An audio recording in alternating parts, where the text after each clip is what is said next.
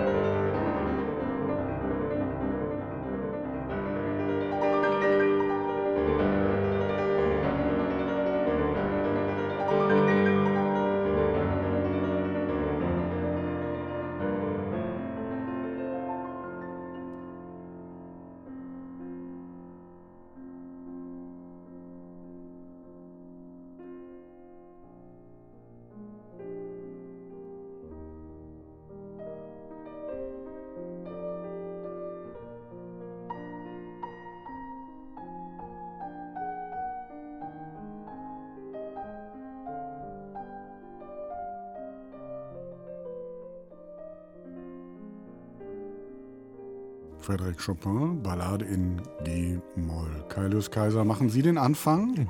Kann ich machen. Also, was war da drin? Weltschmerz, haben Sie gesagt? Der Schmerz gut, dass der Welt. Ja, gut, dass Sie es gesagt haben, denn davon war nicht viel zu hören, muss ich sagen. Äh, sehr austarierte äh, Sache, sehr cleane Sache, sehr profund und dunkel im Klang. Also, es ist nicht kernlos oder sowas, auch nicht verzärtelt. Wie gesagt, Weltschmerz ist da nicht, sondern der Wille, es ganz richtig und sehr gut zu machen. Und das ist gar nicht so gut. Gefällt Ihnen nicht? Geht so. Ist ein guter Start, ein guter Pianist, gut aufgenommen, auch neuere Aufnahme. Kaius Kaiser ist da, Moderator, Kritiker. Sie kennen ihn aus seiner Sendung Musikstadt Berlin. Neben ihm sitzt Christine Lemke-Matwei, Autorin, Redakteurin bei der Zeit und stellvertretende Leiterin des Feuilletons eben dort. Und der dritte im Bunde, Andreas Göbel, Kritiker, Redakteur bei RBB Kultur und Heimvorteil heute Abend, er ist auch Pianist, hat also sicher ganz besondere Ohren für Chopin. Das ist meine Runde. Gemeinsam hören wir die vier Balladen von Frédéric Chopin in den nächsten zwei Stunden. Nicht ganz, aber doch in Ausschnitten. Insgesamt neun verschiedene Aufnahmen habe ich herausgesucht. Und der Witz ist, dass nur ich weiß, welche Aufnahmen das sind. Die drei tappen völlig im Dunkeln. Es gibt keine Absprachen oder so etwas wie eine Vorauswahl. Es wird wirklich mit verbundenen Augen gehört, Blindverkostung eben. Das ist der Plan für diesen Abend. Und wenn Sie jetzt sagen, so viel Zeit habe ich aber jetzt gar nicht, dann habe ich was für Sie, nämlich die ARD Audiothek. Diese App laden Sie sich bitte herunter und dann finden Sie die Sendung auch als Podcast und Sie werden dann noch sehen, dass da noch viele andere Folgen aus der Vergangenheit zum Hören bereitgestellt sind. Viel Vergnügen damit. Christine Lemke-Matwei, sehr clean, sehr, sehr, sehr, sehr, sehr profund. Das war das, was Kailus Kaiser gesagt hat. Wie haben Sie das gehört? Ich fand es so ein bisschen klobig in erster Linie. Ich dachte irgendwie, der Flügel ist irgendwie, muss ein, ein E- oder F-Flügel sein. Also das ist noch größer als ohnehin schon groß. Ich fand es auch nicht so toll aufgenommen. Mich hat es auch, mich hat es irgendwie so hallig angemutet, was mir auch nicht gefallen hat. Ähm, es sind dann ganz schöne Ton, Timbre, Farbwechsel drin. Also das wird auch mit Übersicht gestaltet hier. Es ist nicht kitschig, was bei Chopin ja immer so ein bisschen die Gefahr ist, wenn man ihn denn missversteht. Ähm, es ist auch nicht so richtig Schauermärchen, also dieses erzählerische, balladeske, äh, epische da drin, weiß ich nicht, muss man, glaube ich, ein bisschen suchen. Also es ist nicht schlecht, aber irgendwie ist es nicht Chopin. Andreas Göbel. Ja, für mich ist das eine Setzung, eben das Ganze äh, von einem Chopin wegzuholen, was äh, die Jahrzehnte mm, dominiert hat, also eben das Salonhafte oder das Sentimentale. Das ist hier ganz klar dagegen gesetzt. Man hört das auch, dass es ganz klar dagegen gesetzt ist. Und äh, das überzeugt mich von der Art und Weise, wie es gemacht ist auch wirklich auszutarieren, ausdrucksvoll ja, aber es geht auch immer so ein bisschen durch den Kopf. Also zum Teil auch antiromantisch gedacht. Klares Zeichen, ich muss sagen, ich habe das Ding anders gespielt. Die Frage wäre ja, was dagegen gesetzt wird, mhm. gegen das Salonhafte. Struktur. Also oh. wirklich der, der, Blick auf das Ganze, auch ein Zurückhalten von dem, was ja noch kommt. Das Ganze äh, ist zwar schon recht dramatisch, mhm. aber es endet ja wirklich in einer Katastrophe, wie sie äh, zu Chopins Zeiten so kaum denkbar war in der Musik. Und dieser kluge Blick drauf, ich kann nicht jetzt schon alles auskippen, sonst habe ich am Ende nichts. Also dafür war es mir zum Beispiel nicht kaltnadelhaft und nicht analytisch genug, um es jetzt auf die Struktur zu verrechnen, sondern ein bisschen temperamentlos ich denke, so, so eine gewisse Lakonik kann dem Stück ganz gut tun. Also auch äh, das so ein bisschen zu unterlaufen. Wie gesagt, wir haben die anderen Stellen nicht gehört, wo es dann in so eine tänzerische Freude äh, geht, dann wieder zurücksingt, das Thema ja noch melancholischer ist. Also äh, das ist so erstmal das, das muss sich auch ein bisschen im mittleren Bereich bewegen. Also wir fragen uns gleich zu Beginn und sicher nicht von ungefähr, wer war Frédéric Chopin? Dem wollen wir uns heute Abend nähern. Zuvor müssen wir aber noch klären, wen wir da gehört haben. Andreas Göbel, an Ihren Augen erkenne ich, dass Sie es schon wissen. Ja, wenn man das so oft gehört hat, der hat es ja auch gerne in seinen Abenden als Zugabe gespielt, hört, hört, obwohl das Ding ja neun Minuten dauert. Also das kann von dieser äh, strukturellen Herangehensweise nur Maurizio Polini sein. Das ist Maurizio Polini und jetzt habe ich eine Frage. Diese Aufnahme ist 20 Jahre alt und die Polini-Interpretationen, die Chopin-Interpretationen von Polini galten seinerzeit immer wirklich als bahnbrechend. Und jetzt schauen wir doch, hören wir doch ein wenig säuerlich auf das, was da gespielt wird. Habe ich Sie richtig verstanden? Was ist da passiert? Da ist passiert, dass Polini das Pferd von der richtigen Seite damals aufgezäumt hat, indem er die richtigen Stücke gewählt hat, nämlich die Etüden und die Preludes und die Polonesen. Das war, der Gro das war die Großtat. Das lag ihm auch und der Rest lag ihm nicht so gut. Und dann war noch das Abnehmen pianistischer Fähigkeiten, Fertigkeiten durch das Alter in den letzten Jahren erschwerend hinzugekommen.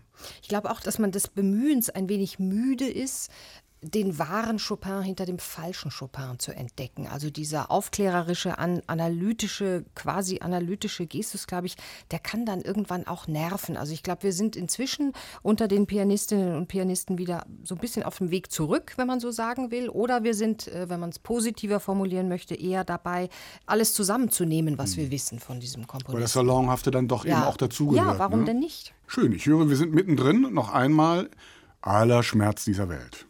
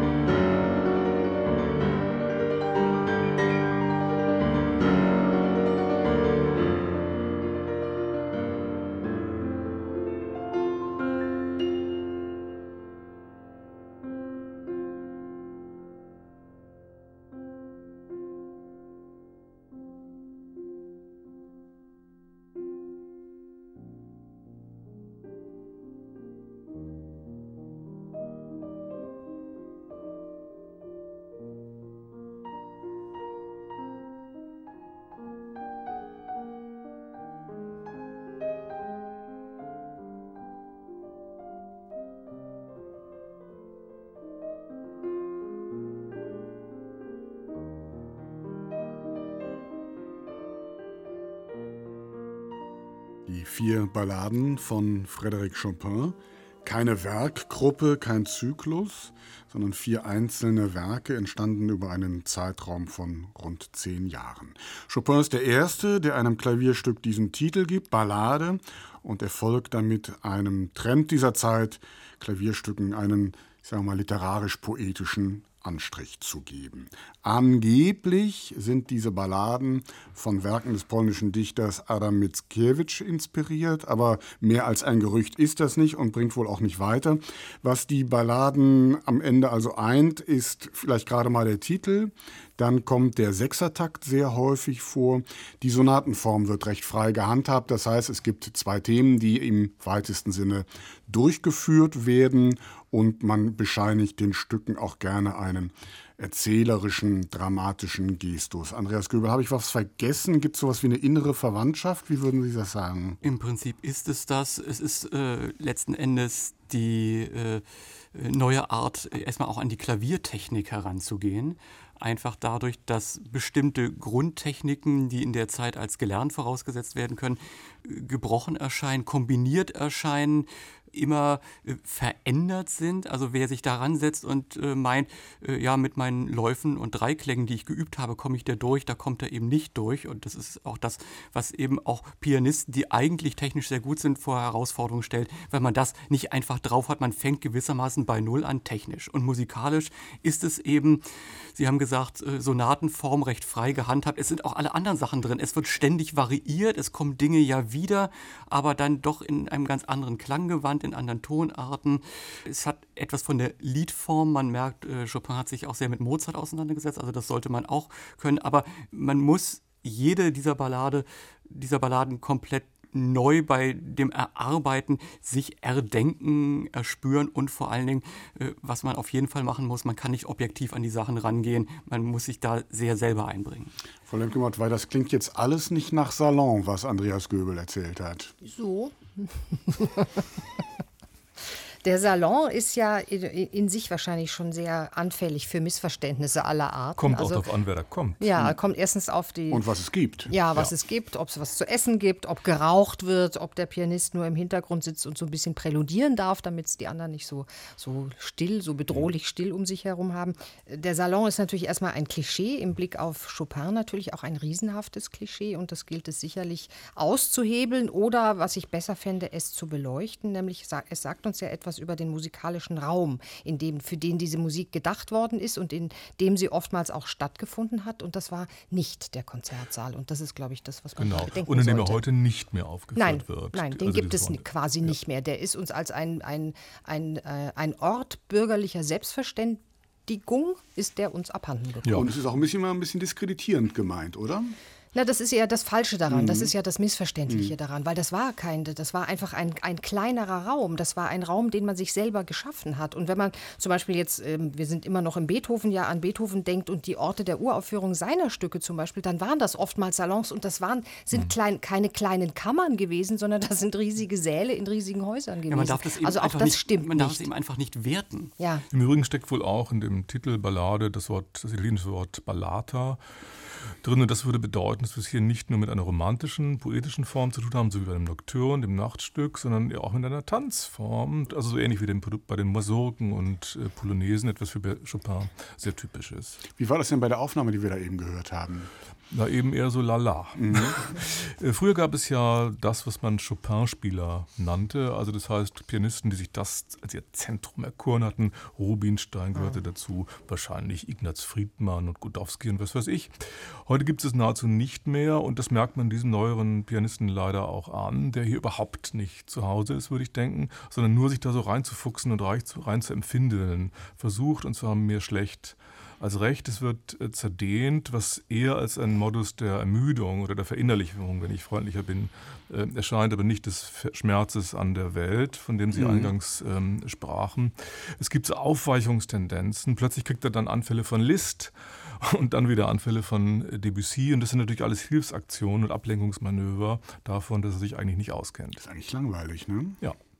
Frau Lemke-Matwei? Ich finde, dieser Aufnahme fehlt jede Art von Selbstverständlichkeit im Umgang mit diesen Noten, mit diesem Genre, mit diesem Komponisten auch. Ich würde aber andersherum denken, das ist schon jemand, der sich damit sehr, sehr, sehr auseinandergesetzt hat und der einfach zu viel herumklügelt und zu viel so diese Intimitäten versucht ans Tageslicht zu zerren, die im Notentext verborgen sind. Also das ist jemand, der, der hat ja eigentlich keinen schlechten Ton. Das ist so, mhm. das hat so verschattete Momente, die ganz interessant sind. Oder dass er zum Beispiel in einzelnen Takten plötzlich die Gewichte verschiebt. Warum macht er das eigentlich? Also das, was man so im, als Hörerfahrung im inneren Ohr mit diesem Stück, mit dieser G-Moll-Ballade mit sich führt, das wird plötzlich so ein bisschen so, so angeschrägt oder gar auf den Kopf gestellt. Dann ist mal, so wie beim Einsatz des Moderators, hörst du plötzlich nur die rechte Hand, die linke ist so völlig weggesoffen. Also das sind so, sind so artifizielle ähm, Konstrukte, mit denen er, glaube ich, denkt, dass er mehr und tiefer in dieses Stück eindringt. Aber leider ist eher das Gegenteil der Fall. Die beiden sind sehr dicht dran, Herr Göhl, mit dem, was Sie sagen. Machen Sie den Sack zu. Also ich höre auch dieses Suchen, Suchen, Suchen. Es ist irgendwie dann erstmal interessant, da stellt jemand eine Frage, beleuchtet etwas, aber anstatt es zu vertiefen, äh, stellt er gleich wieder die nächste Frage, die überhaupt nicht in diesen Zusammenhang passt. Also äh, für mich war es fast äh, unerträglich, das anzuhören, weil es für mich eben nicht irgendwie einer übergeordneten Idee oder einem Konzept äh, folgt, sondern dieses, ich suche etwas, ich weiß, ich bin mit mir nicht zufrieden, aber ich habe keine Ahnung, wo ich hin will. Wen haben wir denn da gehört? Das ist eine neuere Aufnahme, oder? Ja, so mittelneu, hm, oder? So mittelneu. Eher 20. Jahrhundert, würde ich denken. Ja, knapp 20. Jahrhundert. Knapp 20. Jahrhundert. Das bestätigt meinen Eindruck. Also ähm, für mich ist das ein tragischer Fall. Ähm, das ist für mich, wenn ich mich nicht täusche, Jewgeni Kissin, der ja kein schlechter Chopin-Spieler war, der früh als äh, Teenager schon die beiden Chopin-Konzerte gemacht, aber dann kam eben die Zeit, wo er dann nicht mehr von Karajan äh, als äh, Wunderkind gefördert wurde und äh, irgendwie selber auch als Interpret äh, gefragt war. Das hat mal mal besser, mal schlechter geklappt und irgendwie ist es bis heute nicht da, wo man sagen kann, er hat irgendwie einen Durchbruch, er hat irgendwie zu sich selbst gefunden. Das kann mir eigentlich nur leid tun. Alles gesagt, denke ich. Jewgeni Kissin 1998 ist diese ja. Aufnahme entstanden. Noch einmal die erste Ballade, ganz anders jetzt, bitte die Ohren putzen.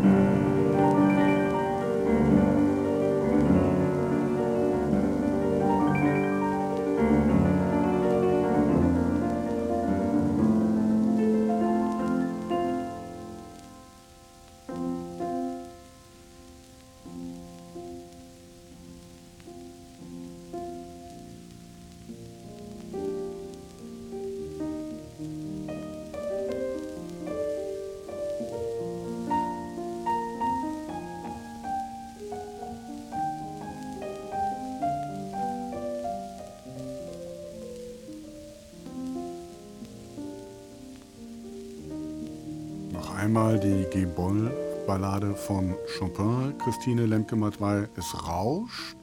Und wie ich diese Runde her kenne, wenn es rauscht, schlägt ihr Herz immer höher. Wie ist das hier? Also gewesen? ich kann ja persönlich nur berichten, dass ich früher Menschen, die mir dauernd erzählt haben, ähm, alt, je älter die Aufnahme, desto besser gehasst habe.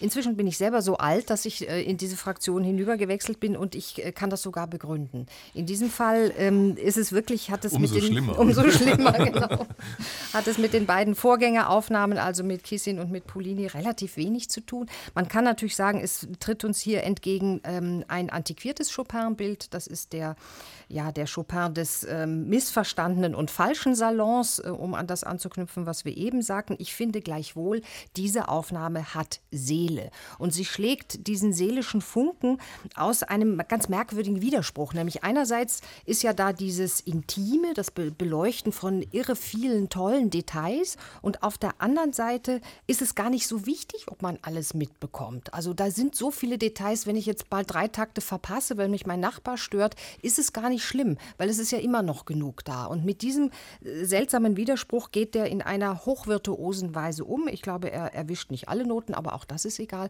Und vor allen Dingen er kann singen. Diese Musik singt. Und das ähm, habe ich bei den anderen beiden Aufnahmen gar nicht gehört. Andreas Göbel, technisch war es nicht so toll, ne?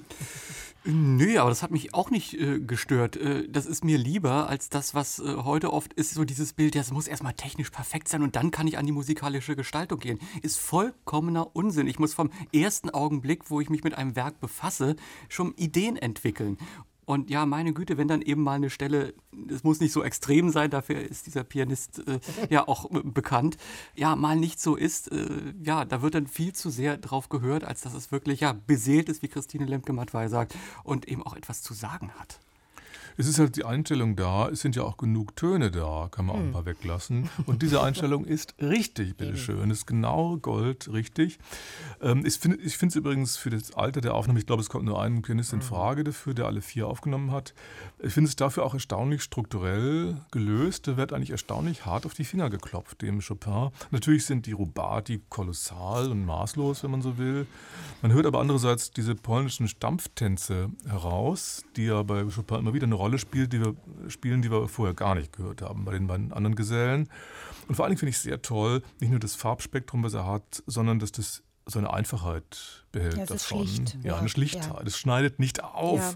wie der Kissen davor. Und das ist ganz im Moment. ja. Wer möchte den Namen sagen? Also das müsste Ja, dann schon- Alfred Cortot Ja. sein. Heutzutage der meistbewunderte Pianist Warum von eigentlich? allen. Gute Frage. Ich habe keine Antwort, außer die kennen den nicht.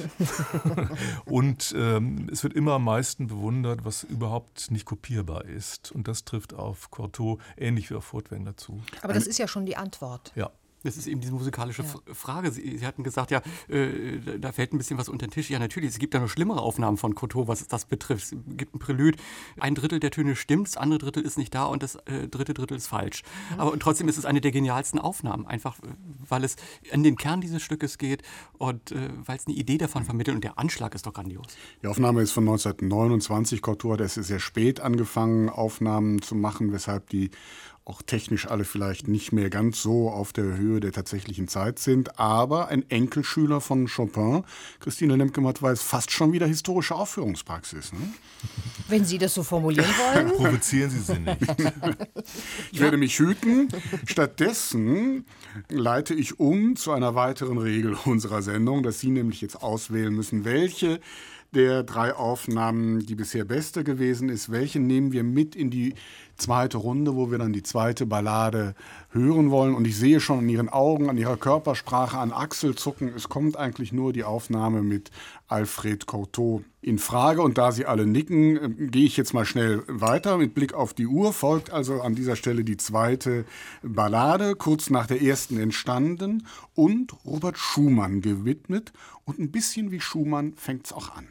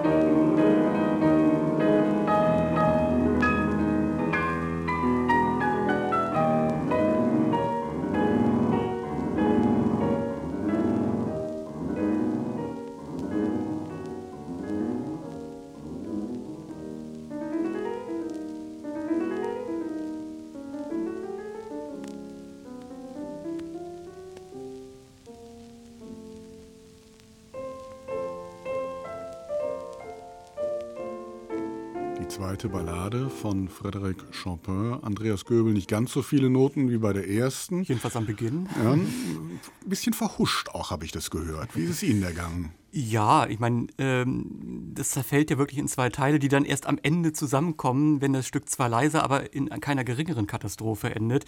Ja, verhuscht, nein, gar nicht. Ich finde es am Beginn unglaublich präzise, denn äh, es ist sehr klar, es ist sehr schlicht, aber im Detail, ich habe das so oft schon so langweilig gehört, weil es hat diesen wiegenden Gestus, dieses leicht tänzerische und es passiert ja nichts. Aber es ist ständig hier ein Detail, da ein Detail, wo es äh, mich dann wieder anspricht und wo es mich auch bei der Stange hält, wo es mir etwas sagt. Äh, es ist wie in der Sprache, wo kleinste Nuancen bei mir dazu führen, dass ich von manchen Schauspielern auch das Telefonbuch vorgelesen bekommen könnte. Und das äh, ist hier in dieser Aufnahme. Dass der Presto-Teil äh, natürlich, wie auch wir es in der ersten Ballade gehört haben, da viel unter Tisch fällt. Aber das Wichtigste ist drin. Da gibt es diese eine Stelle, wo äh, die linke Hand achtmal das Gleiche zu spielen hat. Und man hört es irgendwie so als rotierendes Brummen, fast schon maschinenartig. Und genau das ist richtig, weil es diesen Effekt erzeugen soll, dass da irgendwas brodelt. Äh, wenn, wenn, man jetzt anfangen würde, man müsste jetzt jeden Ton hören und das alles ganz äh, genau, dann wäre es an dem Stück vorbei. Frau lemke wie haben Sie das gehört? Ja, ganz ähnlich. Ich würde ja mal unterstellen, das ist die Cortot-Aufnahme, die wir mitgenommen haben in das die zweite die Runde. Genau. Dieses zweite, diese zweite Ballade, diese F-Dur oder teilweise A-Moll-Ballade, ähm, ist, glaube ich, die am wenigsten populäre, weil sie so ein bisschen ähm, uns zu Beginn eben Schumann gewidmet und Schumannesk entgegentritt. Man ist etwas verwirrt, weil es ist ja dann eben doch kein Schumann und es sind doch nicht irgendwie die nagenden Mittelstimmen, die mir das Unheil schon ankündigen, sondern es ist in der Tat ganz klar aufgeteilt in zwei Sphären, in zwei Bereiche. Soll ja auch eine, in diesem Fall wirklich eine literarische Vorlage dazu gegeben haben, die von äh, marodierenden russischen Horden auf der einen Seite und von Mädchen, die sich in Wasserlilien verwandeln auf der anderen Seite handelt. Und das hört man hier halt. Ich finde trotzdem, dass, äh, und insofern gebe ich Andreas Göbel recht und bin da auch ganz bei ihm, dass das ähm, mit einer, mit Überblick und mit einer Hingabe an den Augenblick gleichzeitig gestaltet. Im Übrigen finde ich, wenn Sie das verhuscht nennen, finde ich es gar nicht so verkehrt und auch gar nicht falsch, denn die Aufnahme strahlt ja eine Nervosität im Sinne eines Nervenzustandes aus, eine Dünnhäutigkeit strahlt sie aus und das ist eine Eigenschaft, die möchte ich bitte mal heute auf dem Podium irgendwo hören, ja, von einem Pianisten. Das kann keiner mehr. Un unverständlich. Eigentlich uns geht es zu gut. Jedenfalls sind hier atmosphärische Werte mit im Spiel, die großartig sind. Schön. Noch einmal also Alfred Cortot. Wollen wir mal hören, wie Sie diese Aufnahme finden.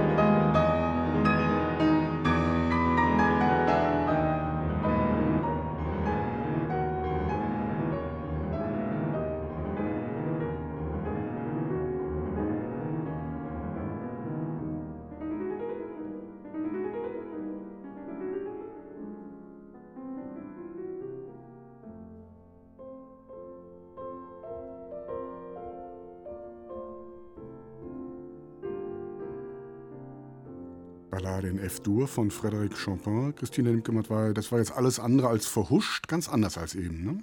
War ganz anders, aber mir hat das ganz gut gefallen, muss ich sagen. Es hat so einen schönen, tändeligen Sechsertakt, der, der nicht zu langsam ist, also nicht zu lange verweilt, so in dem eher lyrischen Geschehen des Anfangs. Die, die Melodie ist auch schön so, so kompakt gehalten und die rechte Hand hat mich immer an der Hand und führt mich. Das hat mir alles gut gefallen. In dem, in dem Presto-Teil, in diesem Konflikt Vorko-Teil finde ich auch, dass es nicht äh, über die Stränge haut, aber doch äh, genug Dramatik aufbietet und genug Ausbruch ausbietet, um das als Kontrast zu verstehen. Ich bin mir nicht sicher, wie es dann endet, äh, hinten raus, wenn die beiden näher zueinander kommen, aber ähm, mir hat das ganz gut gefallen. Andreas Göbel, Sie lesen das hier in den Noten mit. Es war alles da dieses Mal, ne? Kann ich Ihnen noch nicht mal so richtig sagen. Also in diesem, in, in diesem Presto Conforco-Teil, und das ist etwas, und das ist etwas ich finde es ja gerade gut, weil das, was man hören muss, war auch hier da und insofern hat das auch was mit der Kortoraufnahme zu tun, denn der Pianist versucht ein Tempo, äh, wo man eigentlich das gar nicht mehr so spielen kann, dass man jeden Ton überhaupt hören kann, egal ob er das jetzt genau gespielt hat oder nicht genau gespielt hat. Es geht an Grenzen. Presto con fuoco und dann in diesem Tempo und es ist ein Explodieren. Und genau diese Parallelstelle, äh, die wir bei Alfred Cortot auch hatten, wo es dann auch nur rauscht, da es klang irgendwie knatternd äh, gleichmäßig, aber ich habe die Töne von der Substanz, von der Höhe auch nicht mehr gehört. Also das scheint jemand zu sein, der entweder sein Cortot gut gehört hat oder der eben auch ganz einfach sagt, hier geht es um die Musik und äh, alles andere hat sich dem unterzuordnen. Das gefällt mir sehr gut. Also mir nicht so. Ich bin nicht so richtig reingekommen in die Aufnahme, mhm. muss ich sagen. Also abgesehen von dieser Explosion in Prestissimo war mir das zu straight und on the rocks. Also ein bisschen unterspielt. Es passierte mir zu wenig. Wen haben wir denn da gehört? Also das ist ganz merkwürdig. So von den Standardaufnahmen ähm, passt da eigentlich keine drauf. Nee. Ich, ich, bin jetzt einfach dadurch, weil es so wenige Aufnahmen gibt, wo Pianisten alle vier Balladen eingespielt mhm. haben, äh, jetzt noch im Vorfeld ein bisschen auf die Suche gegangen und habe noch ein paar Namen gefunden. Und da bin ich in einer Rezension darauf äh, gestoßen, dass jemand sagte, äh, bei der Aufnahme ist der Beginn dieser Andantino-Teil ihm zu schnell. Mir war der hier nicht zu schnell, weil der eben auch erfüllt war und gestaltet war und trotzdem äh, diese Spannung äh, gehalten hat. Und bin dann bei der Aufnahme von Jean-Paul Gasparian, äh, einem ganz jungen Pianisten, gelandet und äh, hatte mir den ja auch angehört und war wirklich sehr angetan. Gibt es andere Vorschläge? Ich kenne den nicht mal. Ich kenne den auch nicht. Ich hatte ihn vorher auch nicht gehört, gehört, aber äh, bin da einfach neugierig geworden, ob der Beschreibung und äh, so eine Herangehensweise bleibt dann auch im Eine Ohren. Aufnahme von 2020 wahrscheinlich? Nein, Frau Lemke-Matwei von 2018. Eine junge Aufnahme, die Sie eben blind gut besprochen haben. Ähm, Jean-Paul Gasparian, gerade mal 25 Jahre alt, gilt als vielversprechendes Talent im Moment, wird mit Preisen überhäuft und wie ich jetzt, wenn man zusammenfassend sage, ähm, auch mit guten Gründen. Und auch nochmal ein Beleg Fall. dafür, dass nicht nur die alten Aufnahmen uns hier gefallen und vielversprechend sind. Nicken in allen Gesichtern. Sie beide, Kaius Kaiser und Christine Lemke-Badwey, haben jetzt heute Abend einen neuen Pianisten kennengelernt. Das ist auch mal was Wozu wert. diese Sendung ja. alles gut ist. Wir hören noch einmal zum dritten Mal die F-Dur-Ballade von Frédéric Chopin.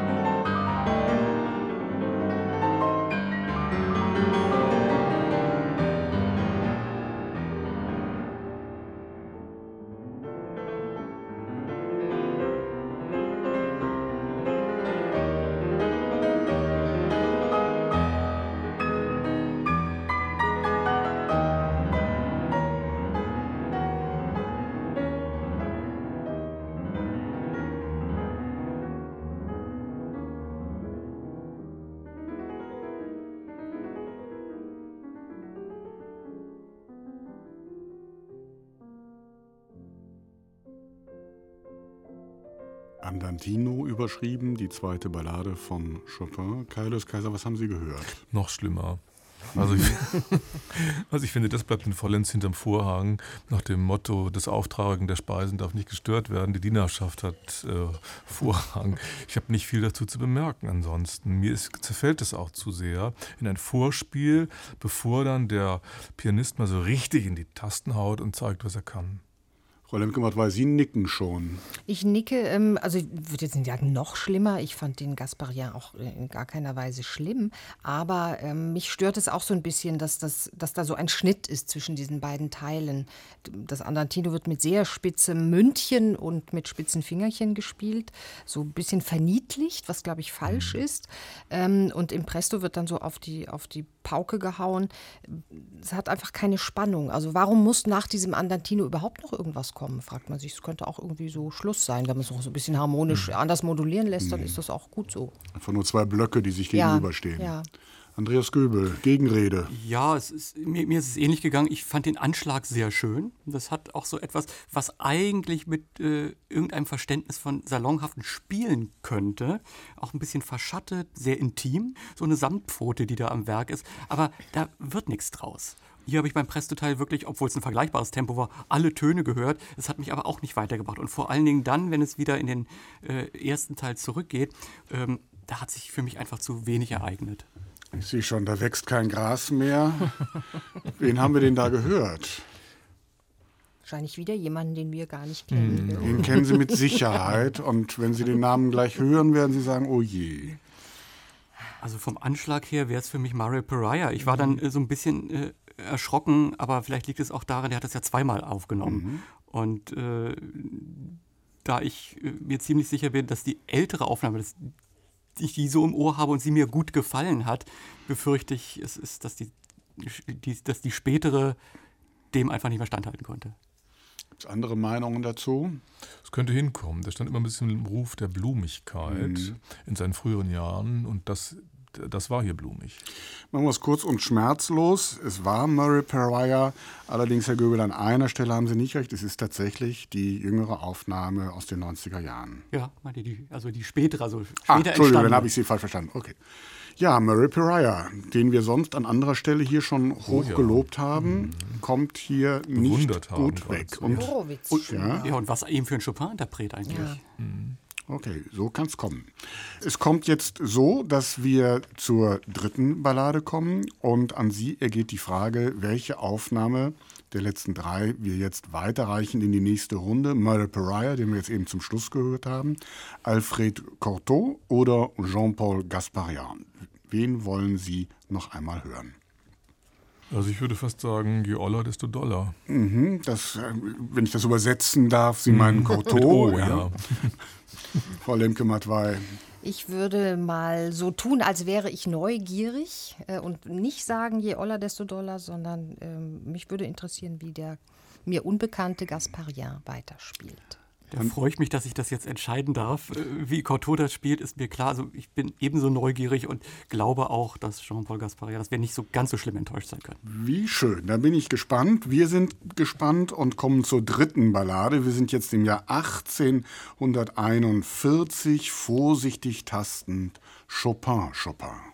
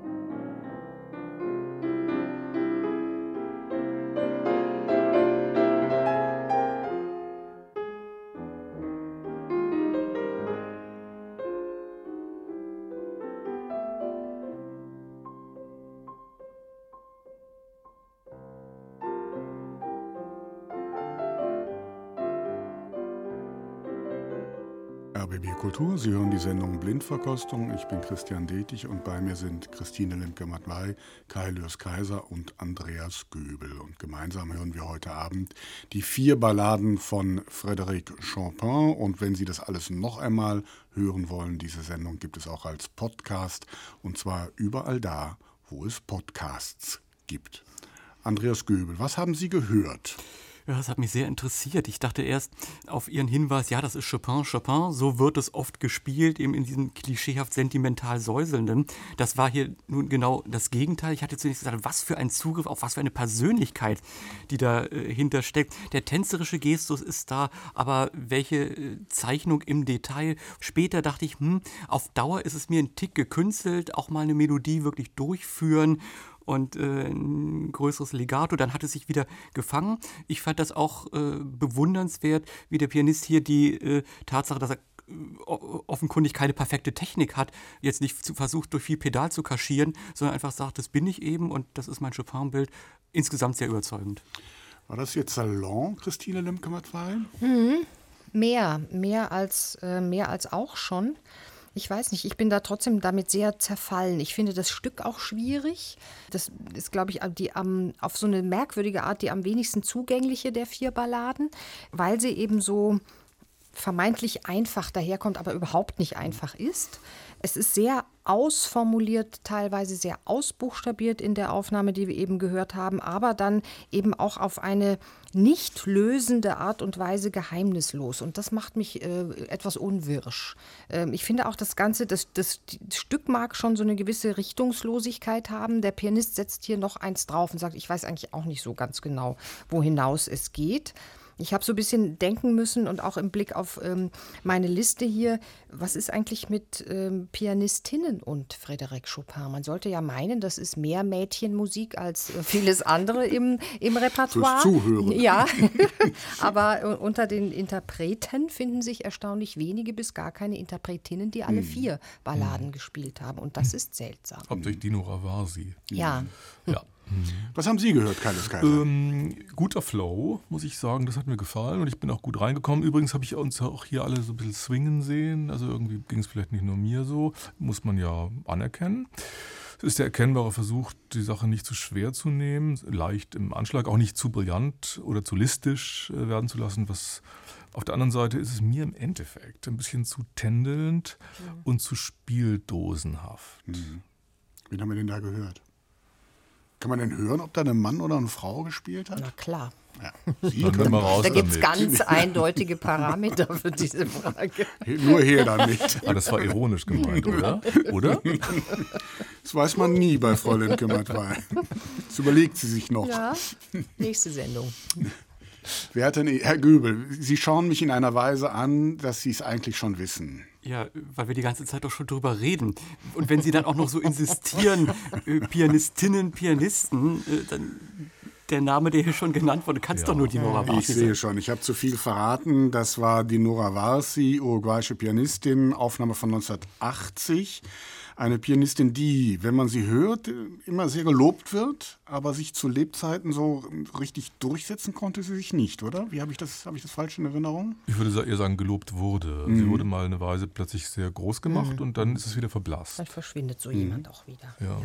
ja. Also, bis hierhin, wir sind an der Stelle noch einmal, dass wir die dritte Ballade hören und ich will gleich von Ihnen wissen, wer hier spielt.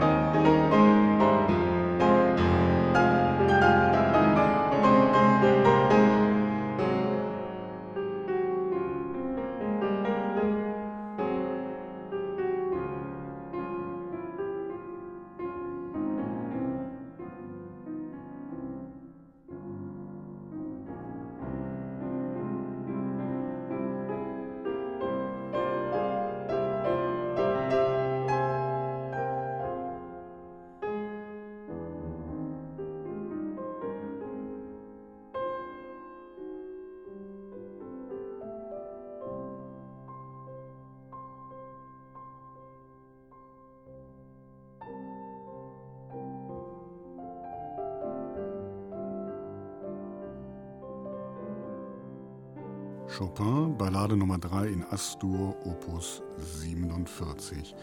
Christine Lemke-Matt, vorhin haben Sie gesagt, schwieriges Stück. Hier besser gelöst, finde ich. Weniger oder? schwieriges Stück plötzlich, ja. Man hat mehr, oder ich hatte mehr Zutrauen zu dieser Aufnahme als vorher zu Dinura Varsi. Ähm, es ist von Anfang an auch eine, eine gewisse Fallhöhe da, ähm, die es mir leichter macht, glaube ich, zu folgen, dem musikalischen Verlauf zu folgen. Der, der ganze Ton ist runder, voller, sinnlicher, mehr Farben, mehr selbstbewusstes Spiel, auch mit dem improvisatorischen Element. Also mir, mir hat das eigentlich gut gefallen. Ich habe mich so ein bisschen dabei ertappt, dass ich dachte, im Grunde ist diese Musik ja wirklich schwer depressiv. Und in dieser Ballade wird uns gezeigt, gezeigt, wie man sich aus so einer Depression wieder so herausschrauben kann, äh, zwischenzeitlich. Bisschen so, ich mache, ich analysiere mich selber. Ich bin, brauche keinen Psychiater, das mache ich selber, nämlich durch die Musik. Und das wird hier sehr schön vorgeführt. Kaius Kaiser. Hm, also ich finde, hier weiß jemand genau, wie es geht sozusagen, kennt er sich mit dem Idiom perfekt aus ähm, geht sogar spielerisch damit um, indem er uns mit den Rubati immer so hinhält, äh, indem er so andeuten will, na mal schauen, wie lange ihr es aushaltet. Was eigentlich ja ganz witzig ist, es macht für mich einen altmeisterlichen Eindruck, etwas zu sehr. Mhm. Sogar, weil es auf mich einen generösen Eindruck macht, so ähnlich wie es gewisse Pianisten gab, die sich beim Spielen immer so zurücklehnten von, von der Tastatur und noch vielleicht sogar den Kopf zurücklegen, wenn es ganz schlimm kam. Andreas Göbel, der Ton ist schon auffallend rund.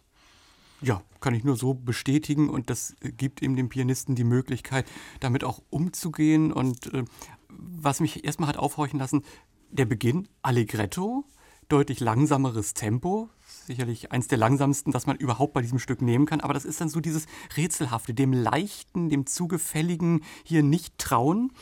Und dann kommt es aber auch wirklich in Fluss. Äh, dieses Analytische war mir fast ein Stück zu viel. Also, äh, wenn ich böse wäre, würde ich sagen, naja, wenn mir nichts einfällt, gucke ich, ob ich in irgendeiner Nebenstimme noch irgendeinen Ton finde, den ich rausholen kann. Das macht es dann gleich ein bisschen interessanter. Äh, war mir ein bisschen zu sehr. Aber das ist angesichts des tollen Gesamteindrucks eine kleine Anmerkung. Wen haben wir denn da gehört? Also ich halte es für möglich, dass es auch wieder die Gasparian-Aufnahme war. Einmal vom Klangbild, von der Aufnahmetechnik, aber auch von daher, äh, von so Details. Bei den Chopin-Ausgaben ist es ja eine unglaublich furchtbare Quellenlage. Wo gibt es Autographen, wo gibt es Abschriften, wo gibt es deutsche, französische, äh, englische Erstausgaben. Und äh, hier habe ich eine Sache gefunden, die habe ich noch nie gehört. Also ich halte es auch für möglich und würde sogar lobenswert finden, dass hier dann jemand nicht den Eindruck erweckt, als wenn es sich um einen Zyklus handelt, der aus einem Guss sein müsse, was es ja auch nicht ist. Es ist ja nur ein Pseudozyklus, der sich deswegen auch so oft ins Konzert verirrt. Eigentlich sind es vier Einzelstücke und es würde für den Pianisten sprechen, wenn es dieser Herr Gasparien wäre. Also alles andere als ein Altmeister. Ja. The Unknown Pianist, das war noch einmal Jean-Paul Gasparian 2018, also gerade mal vor zwei Jahren ist diese Aufnahme entstanden. Toller Ton. Sehr schön, sehr schön. Noch einmal die dritte Ballade und noch einmal mit der Bitte, die Ohren ein wenig zu putzen.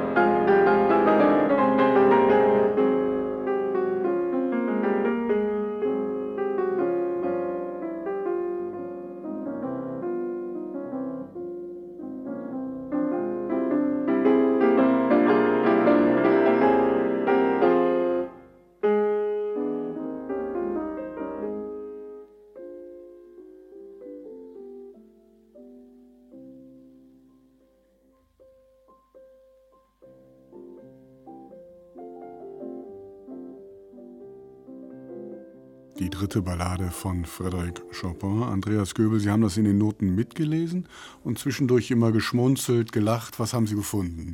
Ja, haufenweise Unverschämtheiten, weil ähm, das ist an der einen Seite mal un unglaublich liebenswürdig, unglaublich freundlich, dann wird es dramatisch, äh, dann wird auch mal einfach was weggepfuscht, wo man auch hört, äh, ja, der könnte das sicherlich alles auch sauber ausspielen, aber hat einfach mal gar keine Lust dazu. Also das ist, äh, man hört die tolle Technik, man hört einen Wahnsinnsanschlag, also wie, wie das tupfen kann, wie da auch Schattierungen sind, wie da von einem Moment auf den anderen eine ganze Welt da ist und einfach mal so, ohne das ankündigen zu müssen, hier hört mal, was ich kann, aber trotzdem ein Selbstbewusstsein, eine Subjektivität und ähm, immer dann auch das andere schon mitdenken. Das kann mal wirklich banal klingen und so ein bisschen beliebig, aber sofort ist da wieder eine Bedrohung äh, spürbar. Also ich finde, diese Aufnahme ist äh, eine Unverschämtheit, sie ist selbstgefällig, aber der Pianist kann sich's leisten.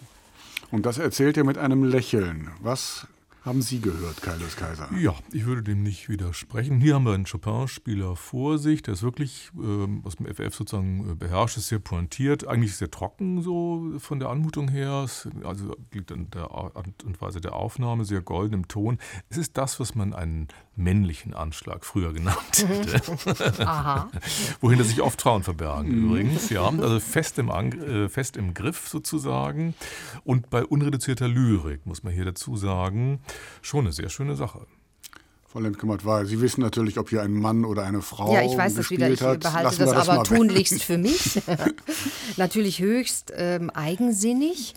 Und das könnte einen auf den Gedanken bringen, dass ähm, es vielleicht Chopin als Chopin äh, gar nicht so sehr gibt, sondern es gibt den, wie Andreas Göbel gesagt hat, eigentlich den, die Aufforderung, subjektiv zu sein ähm, als Interpret. Und das wird hier natürlich ähm, auf die Spitze getrieben in, in jeder Beziehung. Ich weiß nicht, man hat ja teilweise, wenn man das vor allen Dingen mit, neben den Gasparian hält, das Gefühl, es handelt sich um ein völlig anderes Stück. Also die haben, mag an den Ausgaben liegen, mag aber auch an der, am Blick in die Noten liegen. Sehr fedrig, sehr leichtfüßig, sehr nervös, sehr, sehr schnell auch teilweise. Dann mal wieder so wie hinter vorgehaltener Hand gespielt, dann mal wieder sich so im wahrsten Wortsinne zurückgelehnt und sich ein bisschen ausgeruht, um wieder Anlauf zu nehmen. Sehr, sehr eigensinnig. Musikantisch würde man das auch Ja. nennen können. Wen haben wir denn da gehört? Ja, einen von den alten Großen. Jetzt haben wir gerade den Cortot vom Hof getragen, da wird uns der nächste kredenzt. Ja, so alt war die Aufnahme ja Nein. nicht. Kann ja nicht Nein, sein. so alt war die Aufnahme nicht.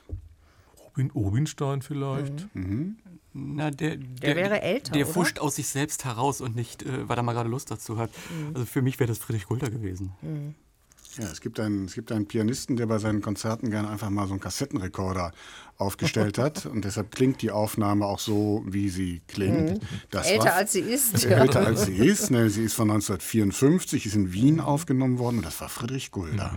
Ja, toll. Von dem ich gar nicht auf dem Schirm hatte, dass der Chopin gespielt hat. Hat er Früher schon. Früher schon, in den Anfängen hat später er mehr mehr. gespielt. Ja. Aber der hat etliche Sachen, die man ihm nicht zurechnen würde, fantastisch gemacht. Zum Beispiel auch Schubert und Debussy. Ein Anarchist. Haben wir also heute mehrere Überraschungen. Ein Pianist, den keiner kennt, dann einen berühmten Pianisten mit einem Repertoire, mit dem man ihn nur wenig kennt. Ein. Chopin-Spieler, der keiner ist. Wunderbar. Davon gab es Also, mehrere. Ja. Drei haben wir noch, nein, nur noch zwei, um es genau zu sagen. Aber wir wollen jetzt dreimal die vierte Ballade in F-Moll hören. Und zwei Pianisten und eine Pianistin stehen zur Auswahl, nämlich Friedrich Gulda, Jean-Paul Gasparin und Dinora Varsi. Wer von den dreien kommt mit in die nächste Runde? Wer kommt mit zur vierten Ballade? Wen wollen Sie noch einmal hören? Schwer. Andreas Göbel es, seufzt ist, es tief ist fast durch. unmöglich, gerade bei dieser F-Moll-Ballade. Wollen wir jetzt eher den Gasparian, der es sicherlich ernsthafter macht? Oder äh, ist es spannender, das gebrochen zu haben, sicherlich an der einen oder anderen Stelle durch äh, Gulda? Ich bin so dermaßen unentschieden. Also, Herr Göbel schwankt zwischen Gulda und Gaska Wir schwanken alle anscheinend. Wir schwanken, glaube ich, Ja. mit. Ja. Ja. Wir schwanken mit und könnten natürlich jetzt sagen, wir wollen mehr ähm, Revoluzerhaftes hören, ähm, Anarchistisches, sowas, was wir noch nie so gehört haben. Dann müsste man Gulda wählen. Erstaunlicherweise. Hm, Ich wäre auch dafür aus Neugierde. Gulda, Andreas Göbel. Da bin ich vollkommen mit einverstanden. Wunderbar. Also, dann ist die Entscheidung gefallen. Dann bin ich jetzt sehr gespannt. Folgt also Nun die vierte Ballade. Es ist vielleicht die, in der Chopin am weitesten hinausschreitet. Es braucht eine ganze einleitende Zidur-Passage, bis das eigentliche Thema in F-Moll dann endlich erreicht ist.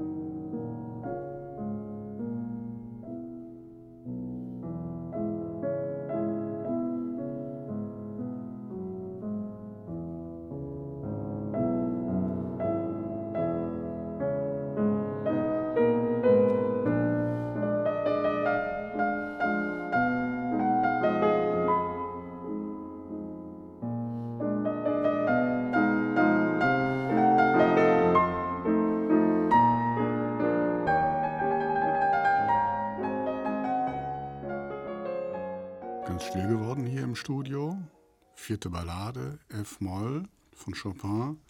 Frau Hemkemert war, ich greife mal ein Wort auf, das Sie eben verwendet haben, molto depressivo. Das war sehr traurig. Ja, ne? das ist, ähm, das ist aber schon die Musik selber, glaube ich. Das ist wirklich ähm, eigentlich Musik ohne Musik. Das ist so Musik, die, die denkt und wir dürfen ähm, mitdenken oder, oder beim Denken mit dabei sein, dem versuchen zu folgen.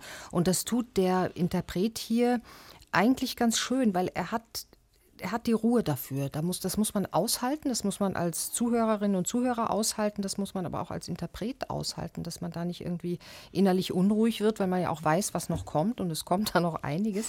Ähm, ich bin mir nicht sicher, ob der Ton, ob der Ton dieses auch von innen heraus mitbringt. Also ob der, der, der Ton dieses Pianisten, ähm, wie Sie eingangs sagten, den Schmerz der Welt kennt. Da bin ich mir unsicher.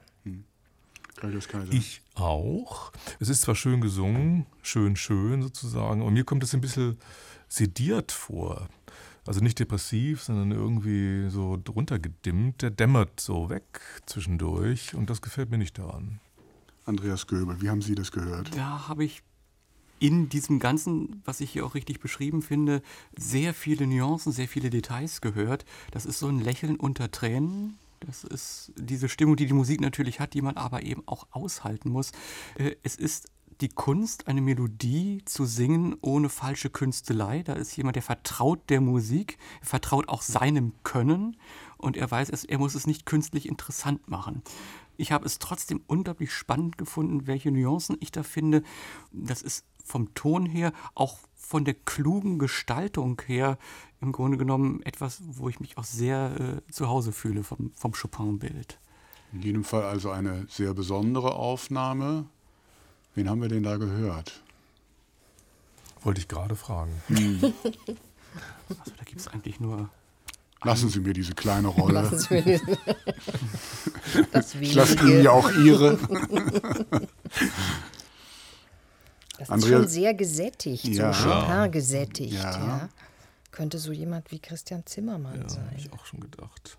Ja, Ja, kann, kann, kann ich nicht widersprechen. Bis heute, ja, einer der besten Chopin-Spieler. Ich habe ihn gerade vor einiger Zeit mit den Scherzi gehört. Äh, Es war auch so umwerfend. Und das ist allerdings eine frühe Aufnahme dann. Das von Ende der 87. 80er. Aus, genau. Ja. genauer von 1987 im schönen Bielefeld entstanden, wie ich meinen Zettel Wo hier sonst? entnehme. Wo sonst? Wo sonst? Kann ein Christian Zimmermann Chopin aufnehmen. Der, ist das ein Klischee, dass er als polnischer Landsmann den, den Ton vielleicht besonders gut trifft, gerade was das Melancholische angeht? Naja, Chopin, was war der denn? War der Pole? War der Franzose? Was, was hätten Mhm. wir denn gern? Geboren in Polen, äh, das Herz zumindest auch dort begraben, aber der Rest woanders geblieben.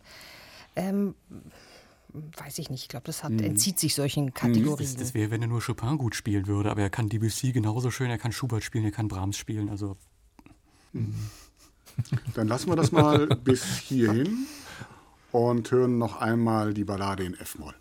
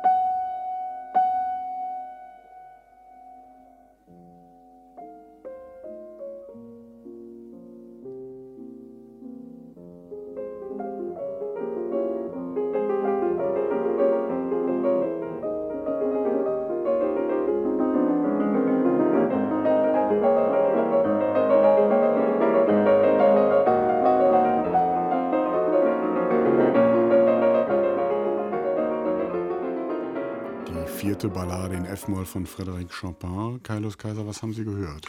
Das Tonband.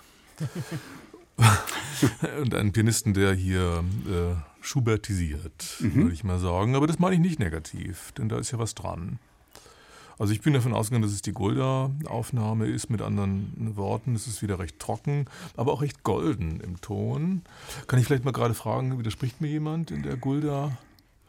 Diagnose. Nee. Nein. Ich übrigens auch nicht. Sie auch nicht? Genau, Sie frage ich ja gar nicht. Sie sagen es mir doch nicht. Ähm, denn es ist interessant, Gulda nämlich in Wien, wo er studierte und lebte, galt unter seinen Kommilitonen, das hat mir Herr Buchbinder erzählt, als jemand, der kein Rubato spielen konnte. konnte oder wollte? Konnte. Hm. Und das sei, das war eigentlich eine ganz treffende Bemerkung, weil das wäre eigentlich ein Schlüssel zu dem großartigen Beethoven-Spiel von Gulda gewesen. Nur hier spielt der Rubato und zwar nicht schlecht. Hm. Nee, hier spielt er kein Rubato. Also äh, es geht nach vorne und zurück. Aber das ist kein Rubato, sondern das ist, äh, jetzt mache ich es ein bisschen schneller, jetzt mache ich es ein bisschen langsamer. Christine Lemke-Maltwey, was haben Sie gehört? Was ist hier mit der Melancholie passiert? Naja, die wird irgendwie aufgelöst. Ein, einerseits aufgelöst, andererseits eingelöst. Ich weiß gar nicht so genau, wie er das macht. Natürlich ist es ein, ein schlankerer Ton als ähm, Christian Zimmermann ihn vorher gezeigt hat. Das äh, Tempo ist viel schneller. Ähm, es wird auch mehr die Stirn gerunzelt, glaube ich, während des Spiels. Es teil, teilweise gibt es harmonische Stellen, die so fast so ein bisschen am Rande des, der Dekonstruktion äh, sitzen, was interessant ist, weil das Stück ist ja total kühn in, in seiner tonartlichen Behandlung. Bin mir nicht so sicher, ob das hm. alles so richtig ist. Hm. Bei dieser, insbesondere bei dieser Ballade. Andreas Göbel, Sie haben vorhin gesagt, äh, Gulda der Eigensinnige, wenn ich das jetzt mal so verkürzt wiedergebe. Wie war das jetzt hier? Hier war es genauso, ja, ja. nur dass ich hier Probleme mit diesem Stück habe. Mhm. Äh, wenn ich das plötzlich so spiele, als wäre es ein falsch verstandener Debussy, alles äh, zuwässere äh, und dann plötzlich auf Wiener Walzer über, mhm, ja, um, umschwenke, das ist originell, das ist auch subjektiv, das ist auch dreist, aber das ist mir hier tatsächlich an diesem Stück vorbei, jedenfalls so weit, wie wir es hier gehört haben. Gut, dann können wir die Akte an dieser Stelle für diesen Moment schließen. Wer fehlt denn jetzt noch? Naja, es fehlen natürlich die großen Alten, mhm. Rubinstein und Horowitz. Mhm. Rubinstein und Horowitz. Mhm. Aschkenazi. Aschkenazi wäre auch schön, ja. Äh, Entschuldigung, mein, ich meine, Entschuldigung, Samson François wollte ich sagen. Das wollte ich auch sagen. Ja. Den wollte ich auch sagen. Ja. Der fehlt definitiv. Allein schon, weil die meisten Cover seiner allermeisten Aufnahme, Aufnahmen ihn mit Zigarette im Mundwinkel zeigen. Was man hier im Radio was im Radio wirklich nicht zeigen kann. Also konzentrieren wir uns aufs Hören zum letzten Mal die F-Moll-Ballade und ich will gleich von Ihnen wissen, wer hier spielt.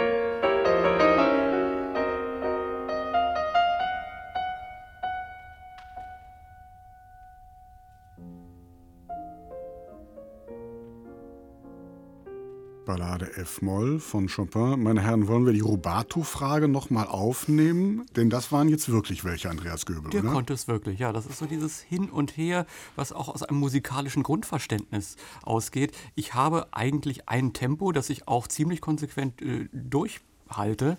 Aber ich setze eben Schwerpunkte und nehme mich wieder zurück und das so, dass ich trotzdem das Gefühl habe, ähm, es bleibt zusammenhängend. Hat Ihnen das denn gefallen, was Sie gehört haben? Es hat mir sehr viel daran gefallen. Der Beginn schon mal, dieses Glockenartige, ähm, was schon über diesen melodiösen Beginn hinwegdeutet. Das kommt ja immer wieder in verschiedenen Registern.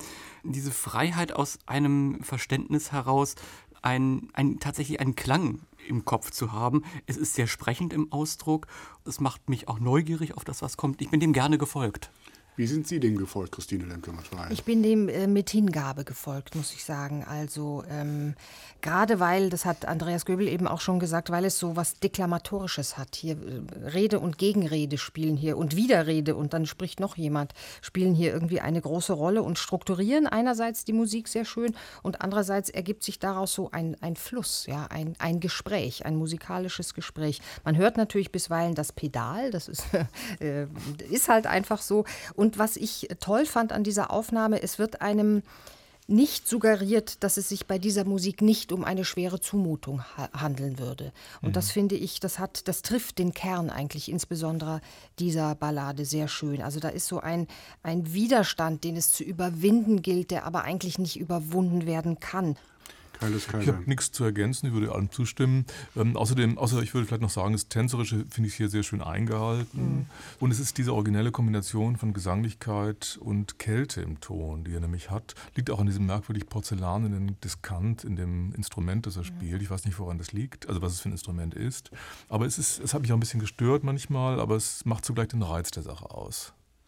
Zum letzten Mal heute Abend die Frage, wen haben wir da gehört? Bisschen ältere Aufnahme. Bisschen ältere Aufnahme. Bleibt ja nur noch. Bleibt ja nur noch, Arthur Rubinstein. bleibt ja nur noch Arthur Rubinstein. Gegenstimmen? Ja, man hat ja immer so ein schlechtes äh, inneres Ohr, was Rubinstein Es gibt ja von ihm man, auch schaurige Man denkt ja Aufnahmen. wirklich immer, da stimmt gar nichts mehr. Und das ist wirklich nur zurückgelehnt, äh, auf, mit, mit Rückenlehne so gespielt. Aber das, das stimmt Und er hat es ja meistens auch nicht, ja. dreimal eingespielt und es kommt davon, welche man nimmt. Ich habe die von 1959 genommen, die Ja. in New York entstanden ist. Die wahrscheinlich sogar die beste ist. So wie Sie gesprochen haben, ist das so. So, das waren die vier Balladen von Chopin in neun verschiedenen Aufnahmen.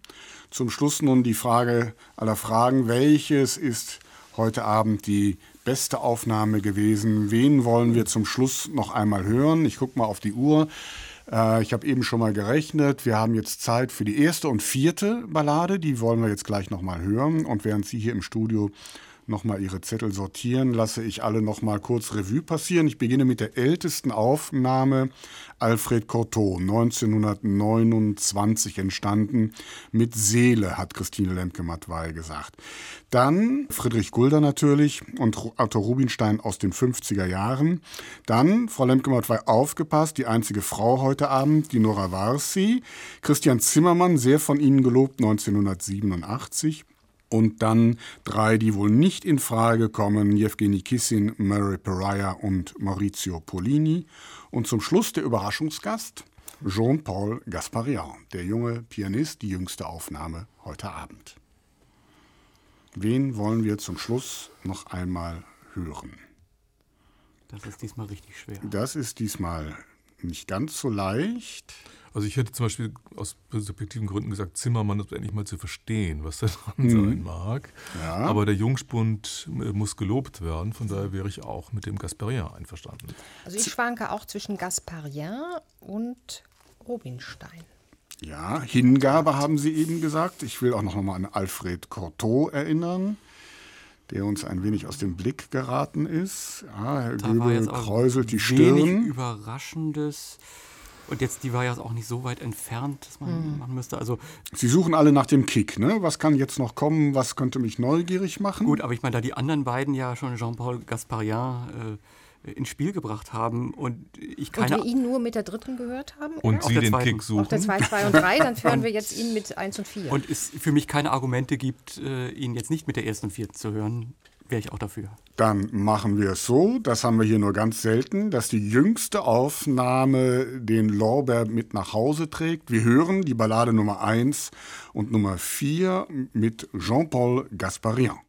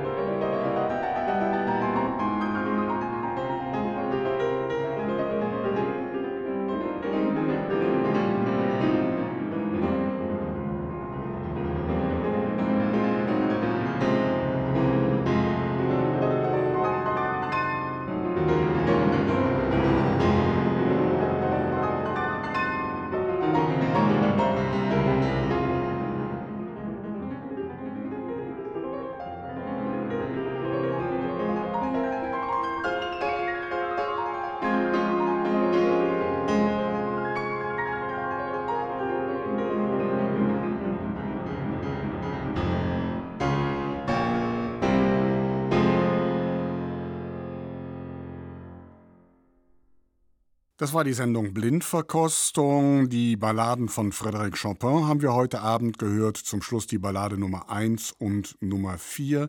In der jüngsten Aufnahme heute Abend mit dem jungen französischen Pianisten Jean-Paul Gasparian. Das war die Aufnahme, die Christine Lemke-Matwei, Andreas Göbel und Kai Lürs Kaiser als die beste für heute Abend gekürt haben. Wenn Sie die Entscheidungsgeschichte dieser Wahl noch einmal verfolgen möchten, laden Sie sich die ARD ARD-Audiothek herunter. Da finden Sie diese und andere Sendungen als Podcast und können sich das alles noch einmal anhören. Ich bin Christian Detig und verabschiede mich. Eine schöne Zeit bis dahin, einen schönen Abend.